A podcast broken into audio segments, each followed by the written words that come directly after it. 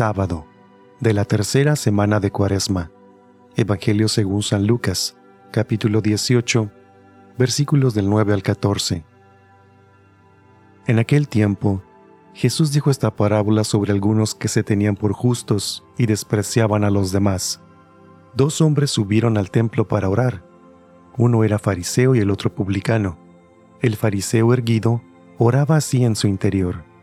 Dios mío, te doy gracias porque no soy como los demás hombres, ladrones, injustos y adúlteros. Tampoco soy como ese publicano. Ayuno dos veces por semana y pago el diezmo de todas mis ganancias. El publicano, en cambio, se quedó lejos y no se atrevía a levantar los ojos al cielo. Lo único que hacía era golpearse el pecho, diciendo, Dios mío, apiádate de mí que soy un pecador.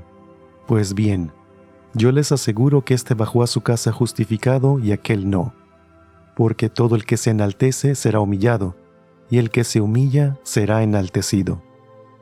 Palabra del Señor.